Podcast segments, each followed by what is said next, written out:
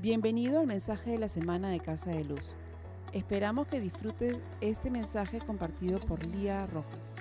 Lo invitamos a visitar nuestra página web casadeluz.church donde podrás obtener más información sobre nuestra iglesia y acceder a otros recursos.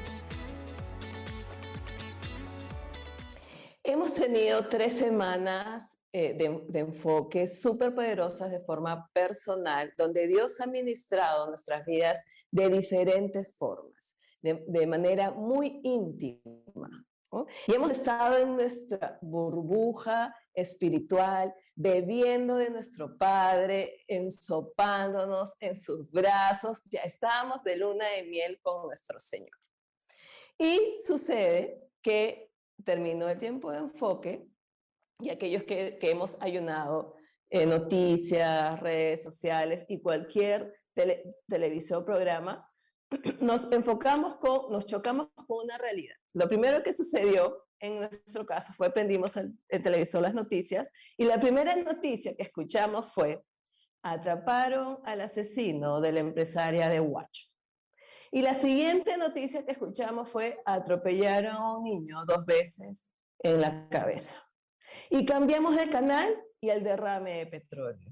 Y cambiamos de canal que los hospitalizados de COVID. Y cambiamos de canal que Rusia está movilizando sus tropas, que Ucrania se está armando. Y era una mala noticia tras otra, tras otra, tras otra. Cualquiera pensaría que después de haber estado en esta luna de miel con nuestro Señor, en este tiempo a solas, todo se iba a alinear. Era nosotros contra el mundo, salir y Dios iba a alinear el mundo, iba a, allanar el camino para que tú pasaras, porque en nuestra mente puede suceder que pensamos, Dios jamás va a permitir que estas cosas le sucedan al mundo, porque estoy yo en él. Dios jamás va a permitir que eso me pase a mí. Pero la verdad es que la realidad, el mundo va a ir deteriorándose. Y quien ha cambiado en este tiempo de enfoque eres tú, no la realidad. Probablemente la realidad vaya a ir deteriorándose un poco más. Esta sociedad, este mundo que está en decadencia, pero nosotros somos lo que hemos cambiado, hemos sido transformados, hemos buscado avivar nuestro corazón, ese deseo, ese anhelo, esa pasión por nuestro Señor Jesucristo. Y hoy quiero compartir con ustedes una palabra que Dios trajo a mi corazón, que tiene, que está alineado a justamente la serie de Aviva. Pero antes de eso, quisiera que tú eh, ya tengas tus notas y puedas escribir en el chat es lo siguiente.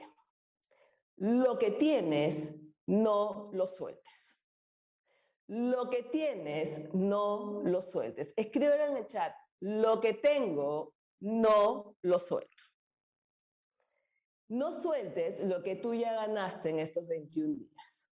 Dios te puede haber dado libertad, te puede haber dado perdón, te puede haber traído promesas profundas, te puede haber entregado a tu familia, a tus hijos, a tu esposo, a tu vecindario, a tu barrio, a tu distrito.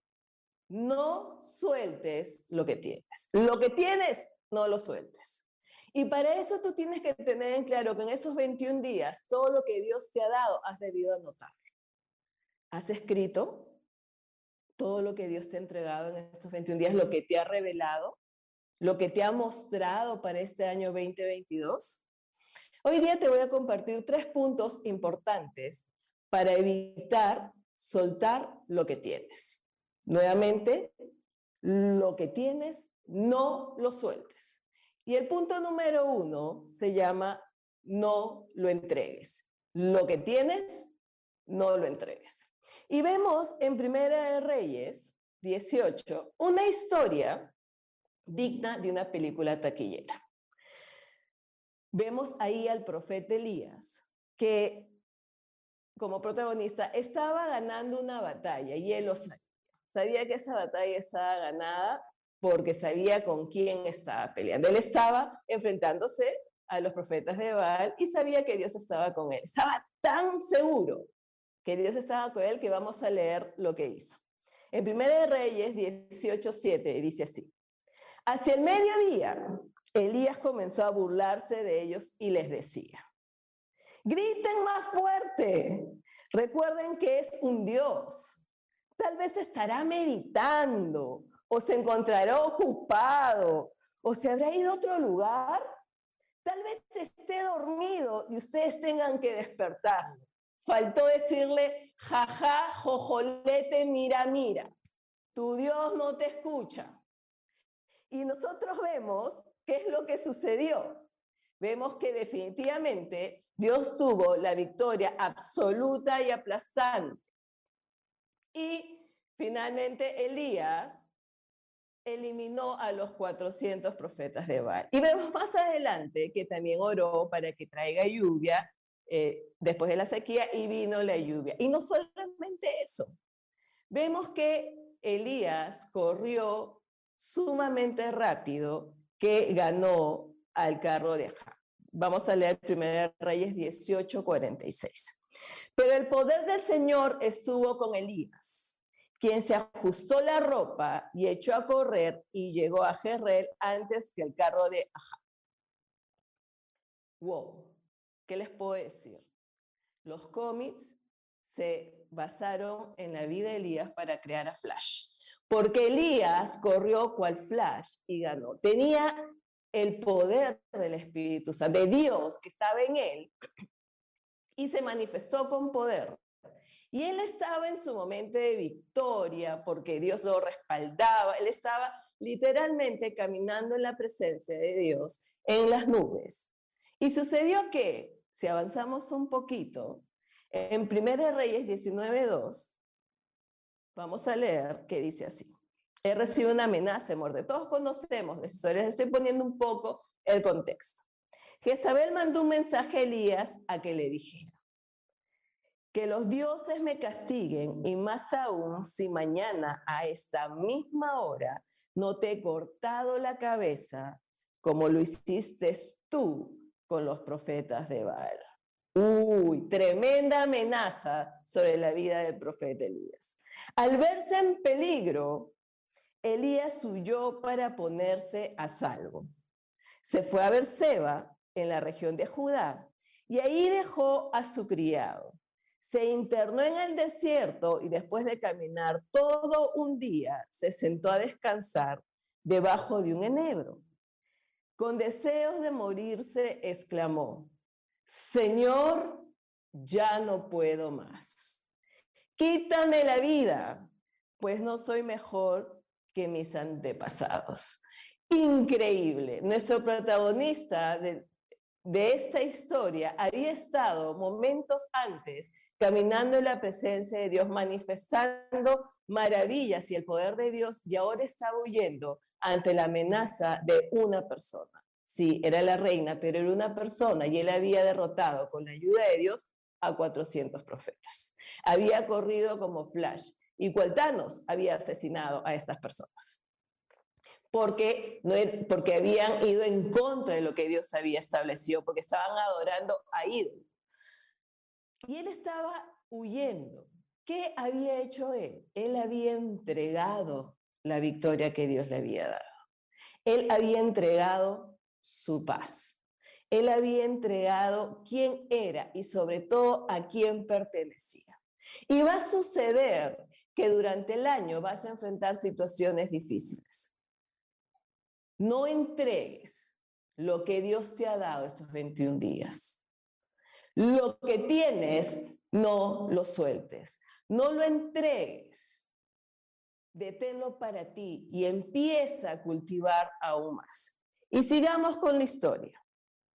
Vemos que más eh, adelante eh, Elías como que recapacita, ¿por qué? Porque un ángel va a su encuentro y le dice, levántate y come. Levántate y come y recobra fuerzas. Y si en algún momento durante el año tú sientes justamente esta debilidad o te has estado sintiendo todo lo que he logrado en estos 21 días ya como que me estoy drenando, hey, levántate y recobra fuerzas, recobra ánimo, que Dios está contigo. Miren lo que le dice el ángel, si ustedes leen el capítulo 19, le dice, ¿qué haces aquí, Elías? ¿Qué haces aquí si hay tanto por hacer? ¿Por qué te escondes? ¿Qué haces aquí si tienes mucho por trabajo por hacer? Lo que tienes, no lo sueltes. Tienes mucho por hacer hoy. Tienes mucho por cambiar. Dios te ha dado a ti en estos 21 días muchas promesas. Te ha señalado el camino y tú tienes que permanecer. Lo que tienes, no lo entregues. Punto uno. No lo entregues. No entregues tu paz, no entregues tu libertad, no entregues tus promesas, no entregues esa tranquilidad, el perdón que ya pudiste tener, ganar en esos 21 días, no regreses a lo anterior. Sigue adelante, avivando, creyendo en más de Él, ¿no? Deseando y anhelando estar más en su presencia. Muchas veces decimos, Satanás me robó, pero la verdad es que nosotros se lo entregamos en bandeja de plata. Llévatelo. No entregues lo que Dios ya te dio. Y vemos más adelante, y conocemos la historia de Eliseo y Elías. Vemos que ya era el tiempo de que Elías eh, partiera, y Elías lo sabía, y no sabía cómo zafarse Eliseo, ¿no? Y en un momento en que ya, o sea, ya, Eliseo, ¿qué quieres? ¿no? Vamos a 2 Reyes 2, de 9 al 10. Al llegar al otro lado, Elías le dijo a Eliseo, ¿qué quieres que yo haga por ti? Pídeme lo que quieras antes de que me separe de ti. Y Eliseo le dijo, te ruego que me des una doble porción de tu espíritu. Y Elías respondió, me pides algo muy difícil, pero te será concedido si logras verme cuando sea yo separado de ti. De lo contrario, no se te concederá. ¿Y qué sucedió? Eliseo no entregó a Elías, porque lo que tú no entregas se multiplica. Y él recibió una doble unción porque se aferró a esa promesa, a eso que él deseaba. Y eso es lo que tú tienes que hacer. No entregues lo que Dios te ha dado. Lo que tienes, no lo sueltes. Otra vez, escribir en el chat que quiero leer. Lo que tienes, no lo sueltes. Entonces, número punto, punto número uno, no entregues lo que Dios ya te dio, lo que has podido avanzar, avivar, encender estos 21 días. Número dos, deja el peso y toma buenas decisiones. Tenemos número uno, no entregues. Número dos, deja el peso y toma buenas decisiones. Aquellos que están siguiendo la lectura que, bíblica de nuestra casa, ya hemos leído la historia de José, ya la conocemos. Entonces vamos a hacer como que un resumen. Sabemos que José fue vendido por sus hermanos como esclavo. José tenía todo el derecho de odiarlos. Y abrigar amargura en su corazón. Había sido traicionado por las personas que debieron protegerlo y amarlo, por aquellos que debieron buscar su bien. Él estaba herido en lo más profundo de su corazón y fue vendido a Egipto en una nación que él no conocía. Siendo tan joven, tan chiquillo, solo, asustado, pero en lugar de eso, él empezó a prosperar porque Dios estaba con él, porque no se entregó a la amargura, no se entregó al enojo ni a la ira. Él tomó la decisión de que lo que había sucedido no iba a marcar su corazón. Sí, era esclavo. Su vida era difícil, a pesar de que tenía un buen lugar en la casa de Potifar, él seguía siendo esclavo, no tenía libertad, pero él decidió no abrigar amargura y hacer las cosas con excelencia como para Dios y siempre obedecer a Dios y honrarlo. Tal así que él enfrentó cárcel a causa de una acusación errónea. Imagínense, pónganse en el lugar de José. Un joven guapo, con una eh, buena musculatura, ¿no? Y vemos a la esposa de Potifar tratando de seducirlo. Ni que José fuera de hierro. Deben haberle temblado las piernas, de haber sudado este joven. ¿Y qué hizo? Patitas, ¿para qué te tengo? ¡Fum! Salió corriendo porque yo no pienso ir en contra de mi Dios. No pienso faltarle a mi Dios. Él tomó la correcta decisión.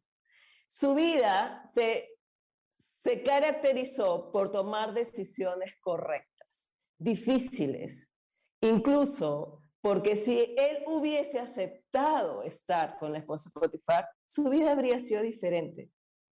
Pero él no iba a ir en contra de su integridad, en contra de lo que Dios quería para su vida.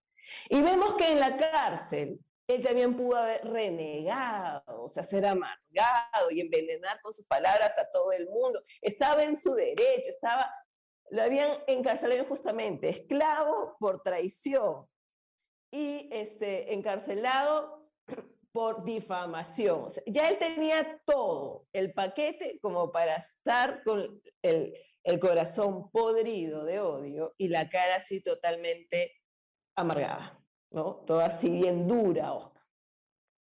Pero él decidió servir al jefe de la cárcel y Dios estuvo con él y fue reconocido. Interpretó los sueños del copero y del panadero.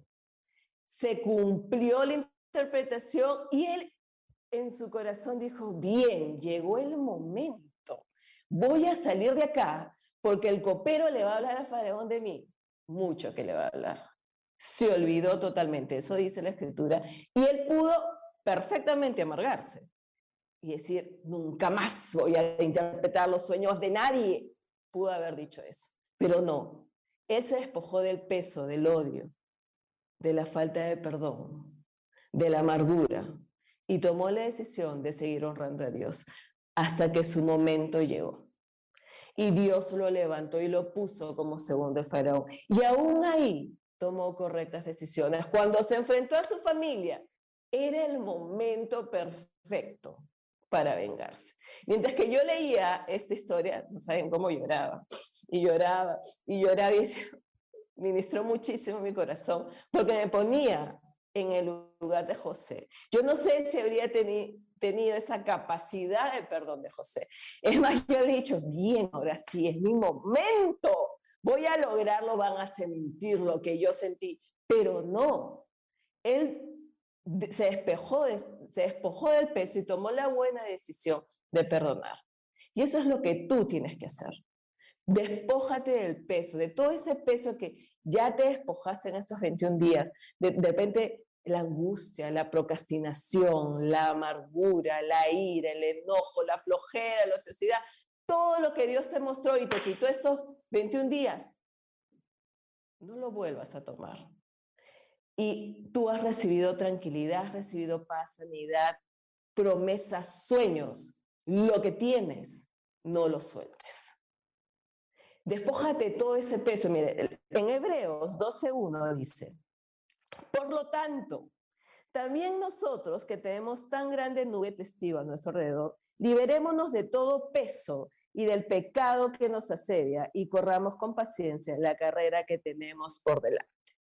De repente no lidias con un pecado así totalmente eh, a propósito, ¿no? pero sí el peso de, de, angustia, de preocupación, despójate de eso. Es como que tú digas con tus hermanos, te vayas de paseo y están frente a una piscina y digas, ya, hay que hacer una carrera de, nada, nada, de natación. Ya, ok, un ratito. Me voy a poner mi casaca, mi jean, mis, zapatos, mis guantes y mi gorro y me voy a meter a nada. Eso no haces. Porque eso es cargar peso innecesario. Te metes en la piscina, ¿qué pasa? Te hundes, te ahogas. Tú tienes que despojarte de todo peso para correr, para alcanzar lo que Dios te ha dado. No puedes correr con una mochila con piedras. toma buenas decisiones. ¿Y con qué, a qué me, me voy con esto? Sí, en estos 21 días, de repente tú has, este, dejaste las redes sociales, dejaste las, eh, noticias, estuviste 100% enfocado en Dios. Pero ahora que ya terminaron los 21 días de enfoques, no vuelvas a tus hábitos de, por ejemplo, eh, estar tres horas en las redes sociales, que voy, ah, ya voy a estar un ratito, un ratito y ves, ya pasaron tres horas. Mira cómo alimentas tu mente. Muchos se preocupan en cómo cuidar su cuerpo, pero la mente es parte del cuidado que uno debe tener de su cuerpo. ¿Qué, qué, ¿Con qué alimentas tu mente cuando tú dices voy a distenderme, voy a relajarme un rato? ¿Qué metes a tu mente que te llena de, temor, de angustia, que, que, te quita el deseo de congregar, de estudiar en los cursos, de ir a tu hogar de luz, de orar? No regreses a esos hábitos. Alimenta bien tu mente, porque cuando tu mente esté bien, tu cuerpo lo va a manifestar también. Ustedes saben, cuando yo este, salí embarazada de mi segundo hijo, el doctor nos dijo que era probable que él tuviera una malformación en su sistema digestivo porque yo tenía una panza como si cargara trillizos, ¿ya? Porque no estaba procesando el líquido amniótico el bebé. Entonces yo me senté en mi sofá a lamerme las heridas, a llorar. Señor, ¿por qué mi bebé? ¿Por qué le ha pasado eso? Y después dije, hello, ¿cómo va a ser? ¿En quién creo yo? Y me dio el Salmo 112, 7. No tendré temor de malas noticias. Mi corazón confiado está en Jehová y empecé a declarar palabra. Y empecé a botar todo temor, todo, todo miedo, porque es como si tu mente fuera un vaso con agua. Si tú le llenas de basura, todo se va a llenar de basura, pero si tú le llenas de la palabra, esa agua se va a volver cristalina.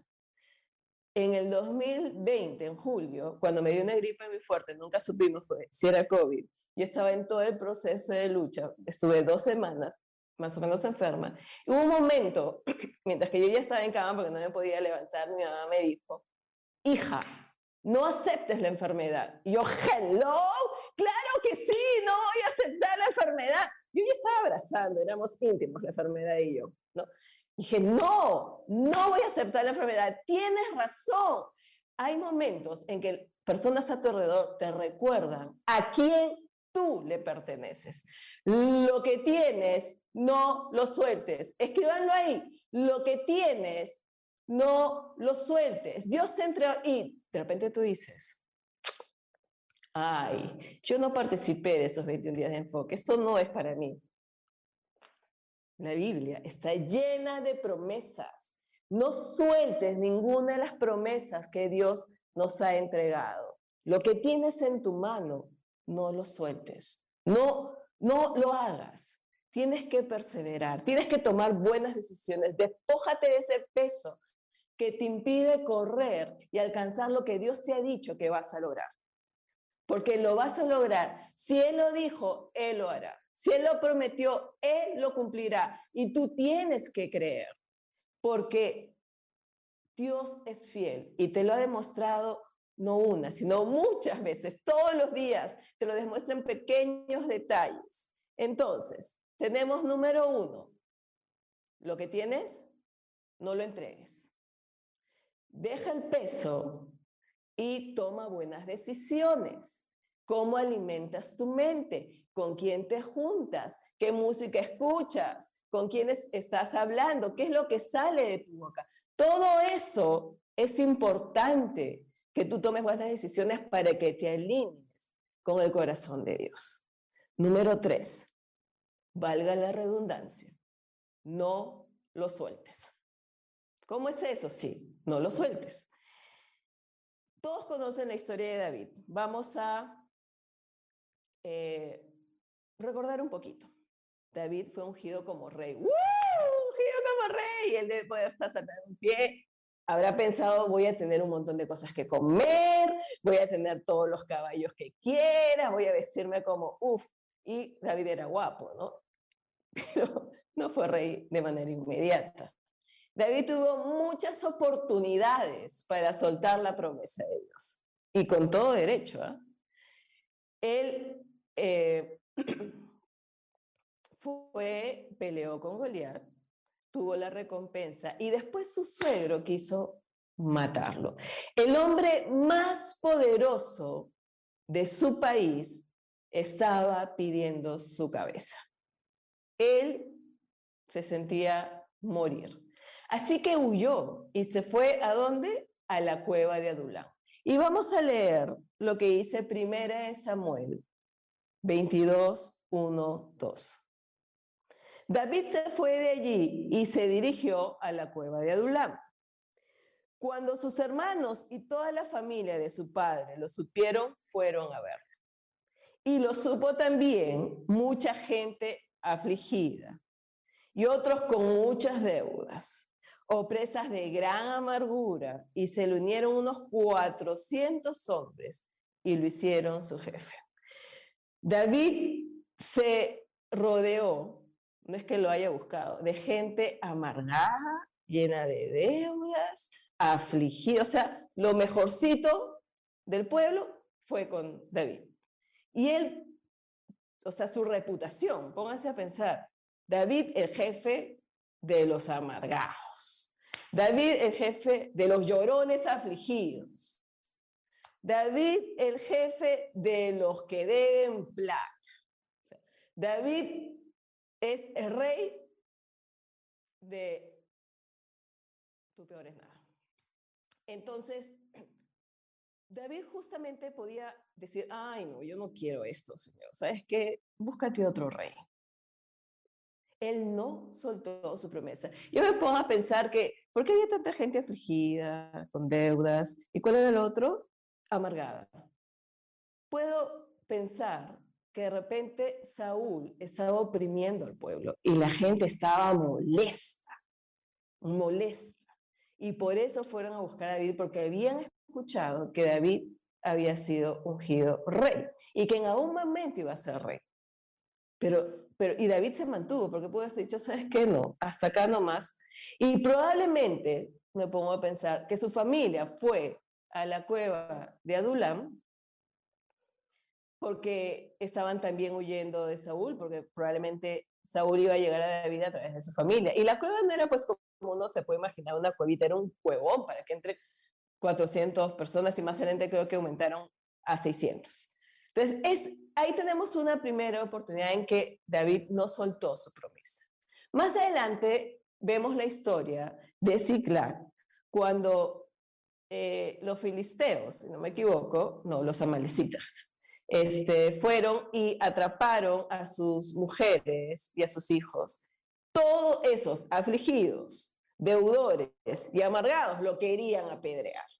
O sea, después de haberlo hecho jefe, muérete, porque por tu culpa he perdido a mi esposa y a mis hijos. Y él se llenó de temor, pero cobró ánimo y no soltó su promesa.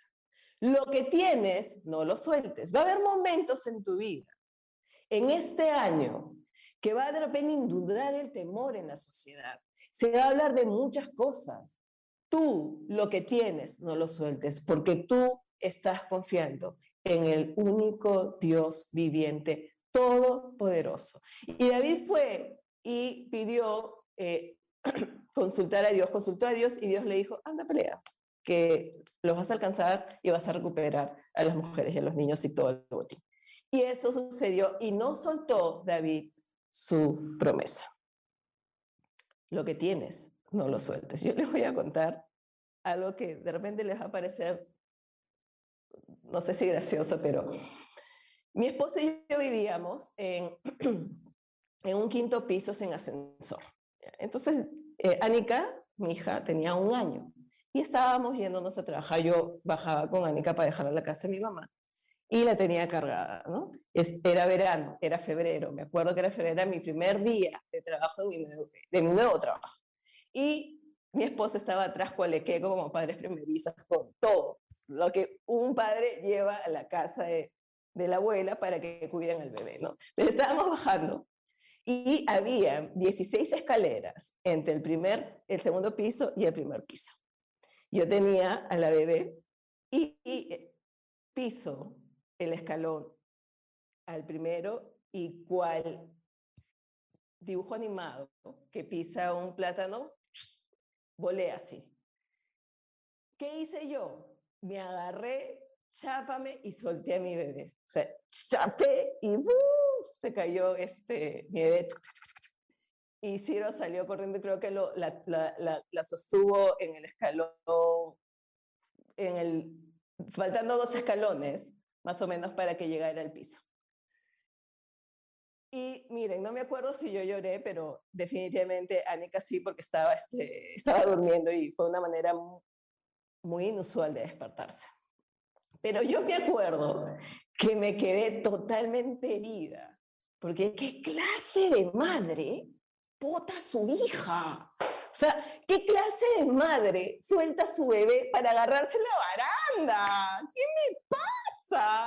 Yo debí chapar a mi bebé y volar y, cuidarla, ¿no? Y protegerla.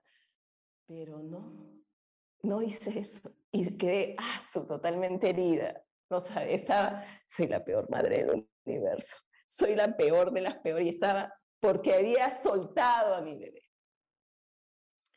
Esa semana yo me entero que estaba embarazada de, de mi segundo bebé. Seis meses después, yo estaba con mi panzota y este, que estaba en la etapa de exploración. Y del segundo al tercer piso, había una escalera en la casa de mi mamá que no estaba terminada, era concreto y no había baranda. Y adivinen dónde estaba Anika. En un descuido, Anika estaba en el último pendaño del tercer piso, ya para caerse. No sé cómo. Yo subí, la agarré y nos caímos las dos, del tercero al segundo piso. Y yo, ella cayó encima de mí y yo, no la solté. O sea, estaba embarazada, ni me preocupé por el bebé, pero era yo, no la solté, no solté a mi bebé. Y estaba feliz, ¿ya? Eh, de verdad que estaba feliz porque sentí que me reivindiqué como madre, sentí que Dios estaba sanando mi corazón. En ese momento le di gracias a Dios que nos protegió. Y diez años después, tuve otro bebé. Entonces, yo me sentía como Kung Fu Panda, que me paraba frente a una escalera y decía, escaleras, mi peor enemigo. Así me sentía yo. Entonces, resulta que estaba yo con Jonathan en las escaleras y nos caemos por las escaleras con Jonathan, él en mis brazos. Y yo lloré, o sea, no paraba de llorar. Y si no, no sabía si consolarme a mí o a Jonathan. Pues Jonathan estaba durmiendo y bueno, yo soy bien especial. Así me gusta despertar a mis bebés. Entonces, ya, cuando ya me tranquilicé, cuando ya me tranquilicé, ¿te duele el bebé? No, el bebé está bien. Yo decía, no lo solté, no solté a mi bebé. No sueltes lo que Dios te ha dado. No sueltes el bebé que Dios te ha dado estos 21 días. No sueltes. Lo que tienes, no lo sueltes. Escríbelo. Lo que tienes, no lo sueltes. David no soltó su promesa y él pudo muy bien soltarla muchas veces. No sueltes tu libertad, no sueltes tu paz, no sueltes si Dios ya te dijo que te va a dar a tu esposo, no lo sueltes, a tu familia, no lo sueltes. Lo que tienes, no lo sueltes. ¿Todavía me escuchan? ¿Están ahí? Ok, ok, pensé que los había perdido. Bien, eh, David sabía que Dios le había dado una promesa y que le, lo iba a cumplir y no la soltó. Sí, tuvo muchas oportunidades y nosotros también tendremos este año oportunidades para desanimarnos, para ser presas de preocupación, para tener problemas cuando la enfermedad llegue a tu puerta, un mal un diagnóstico de, de, un, este, de un médico que no es bueno para ti. O aquel hijo que que aún no llega a los pies de Cristo. las deudas que te tienen hasta acá o la pérdida de trabajo, no sueltes lo que tienes. Si Dios te prometió, Él lo va a cumplir. Miren lo que dice 2 de Timoteo 3:14. Tú, por tu parte, persiste en lo que has aprendido y en lo que te persuadiste, pues sabes de quién has aprendido. En otras palabras, persiste, persevera, sé firme. Lo que tienes, no lo sueltes. No importan los problemas y las circunstancias. Agárrate fuerte. Lo que tienes, no lo sueltes. Miren lo que dice 2 Corintios 4, 16 a 18. Por lo tanto, no nos desanimamos. Y aunque por fuera nos vamos desgastando, por dentro nos vamos renovando de día en día. Porque estos, estos sufrimientos insignificantes y momentáneos producen en nosotros una gloria cada vez más excelsa y eterna. Por eso no nos fijamos en las cosas que se ven, sino en las que no se ven. Porque las cosas que se ven son temporales, pero las cosas que no se ven son eternas. No permitas que la temporalidad se lleve las promesas que Dios te ha entregado. No permitas que las circunstancias te roben lo que tú ya has avivado en este tiempo. Sigue avivando. Lo que tienes, no lo sueltes. Deuteronomio 5:32. Asegúrense pues de hacer lo que el Señor su Dios les ha ordenado. No se aparten ni a la derecha ni a la izquierda. ¿Qué te ha dado Dios? Ya lo escribiste. Ya hiciste un plan de acción. Estás cumpliendo lo que Él te ha dicho. No te apartes ni a derecha ni a izquierda. Haz lo que tu Dios te ha dicho. Lo que tienes, no lo sueltes. Y lo voy a repetir hasta el cansancio, hasta que tú puedas entenderlo en tu corazón y, y tatuarlo en tu corazón. En 1 Corintios 15, 57 dice, pero gracias sean dadas a Dios de que nos da la victoria por medio de nuestro Señor Jesucristo. Así es, somos victoriosos. Es nuestra victoria que Jesús ganó para nosotros. ¿Cómo voy a hacer para mantenerme todo este año, Señor? Si los problemas no han desaparecido, si ya terminó el tiempo de enfoque y sigo endeudada, si he terminado el tiempo de enfoque y mi esposo me ha engañado, si es justo termina el tiempo de enfoque y me quedo sin empleo, la victoria es tuya porque estás con Dios de tu lado, de tu parte. Vamos a Romanos 8, vamos a leer el 31, 35. ¿Qué más podemos decir? Que si Dios está a nuestro favor, nadie podrá estar en contra de nosotros el que no escatimonia a su propio Hijo, sino que le entregó por todos nosotros, ¿cómo no nos dará también con él todas las cosas? Todas las cosas. ¿Quién acusará a los escogidos de Dios? Dios es el que justifica. ¿Quién es el que condenará? Cristo es el que murió, más bien el que también resucitó y el que además está a la derecha de Dios e intercede por nosotros. ¿Qué podrá separarnos del amor de Cristo? Tribulación, angustia, persecución, hambre, desnudez, peligro, espada. Sin embargo, en todo esto somos más que vencedores por medio de aquel que nos amó. Más que vencedores. No entregues lo que Dios te ha dado estos 21 días, ni las promesas que tienes en su palabra. Deja todo peso. Toma buenas decisiones y no los sueltes. No sueltes a tu bebé. Aquello que está naciendo en tu interior, ese avivar, no lo sueltes. No lo sueltes como yo puedo haber soltado a mi bebé un momento. Bueno, nadie se puede quejar que a mis tres hijos los trato por igual. Pero tú no sueltes lo que tienes. Pon así, haz así en tus manos. Lo que tengo, no lo suelto. Lo que tengo, no lo suelto. Y quiero que cojas tu resaltador y te vayas conmigo a Apocalipsis 3.11. Dice así, ¿están todos ahí? En Apocalipsis 3.11, con resaltador en mano. Ya vengo pronto.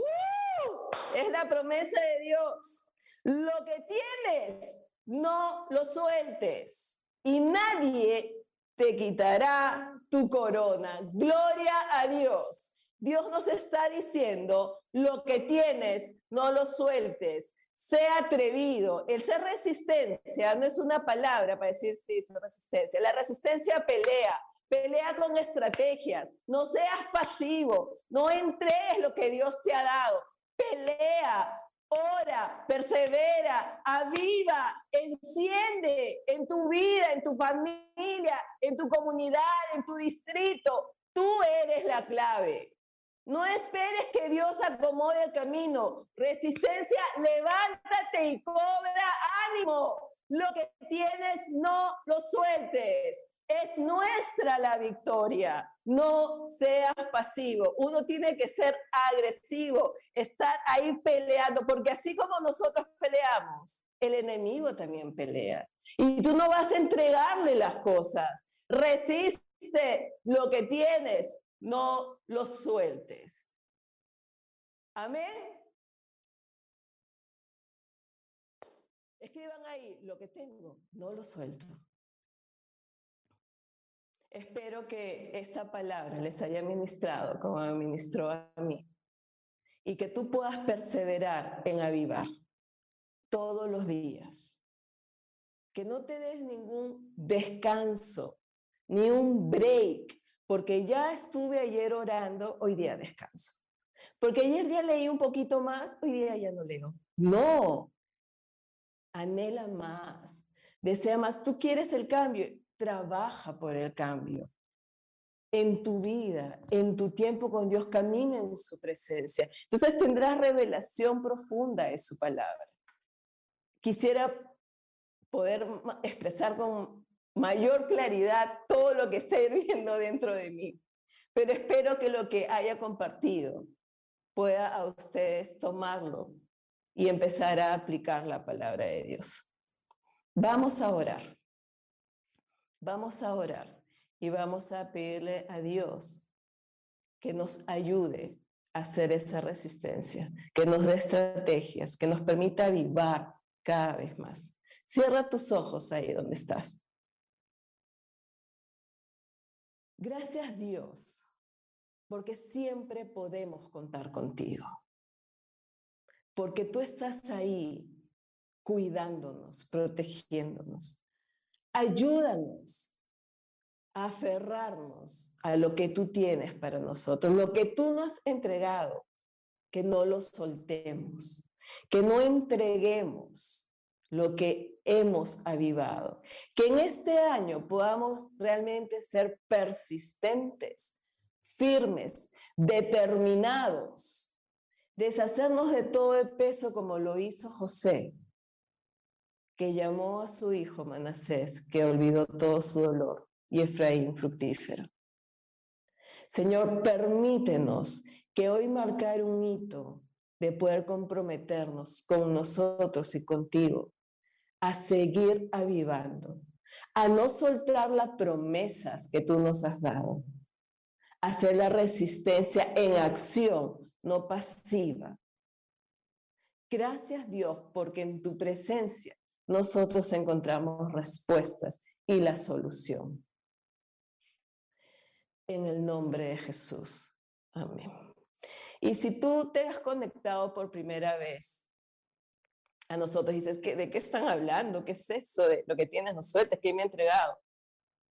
Dios te puede entregar hoy a ti sanidad, salvación y libertad. El paquete completo. Totalmente gratis. Lo único que tú necesitas hacer es reconocer que Jesús está vivo y puede vivir en tu corazón como tu Señor y Salvador. Solamente tienes que decir Jesús. Me arrepiento de mis pecados y te pido que entres en mi corazón y seas el Señor de mi vida. En tu nombre oro. Amén. Gracias por escuchar el mensaje de la semana. Este mensaje también lo puede encontrar en nuestro canal de YouTube Casa de Luz. Si este mensaje ha sido de bendición para su vida, le animamos a que lo comparta con otras personas y nos ayude a difundirlo dándole su mayor calificación. Hasta la próxima semana. Dios le bendiga.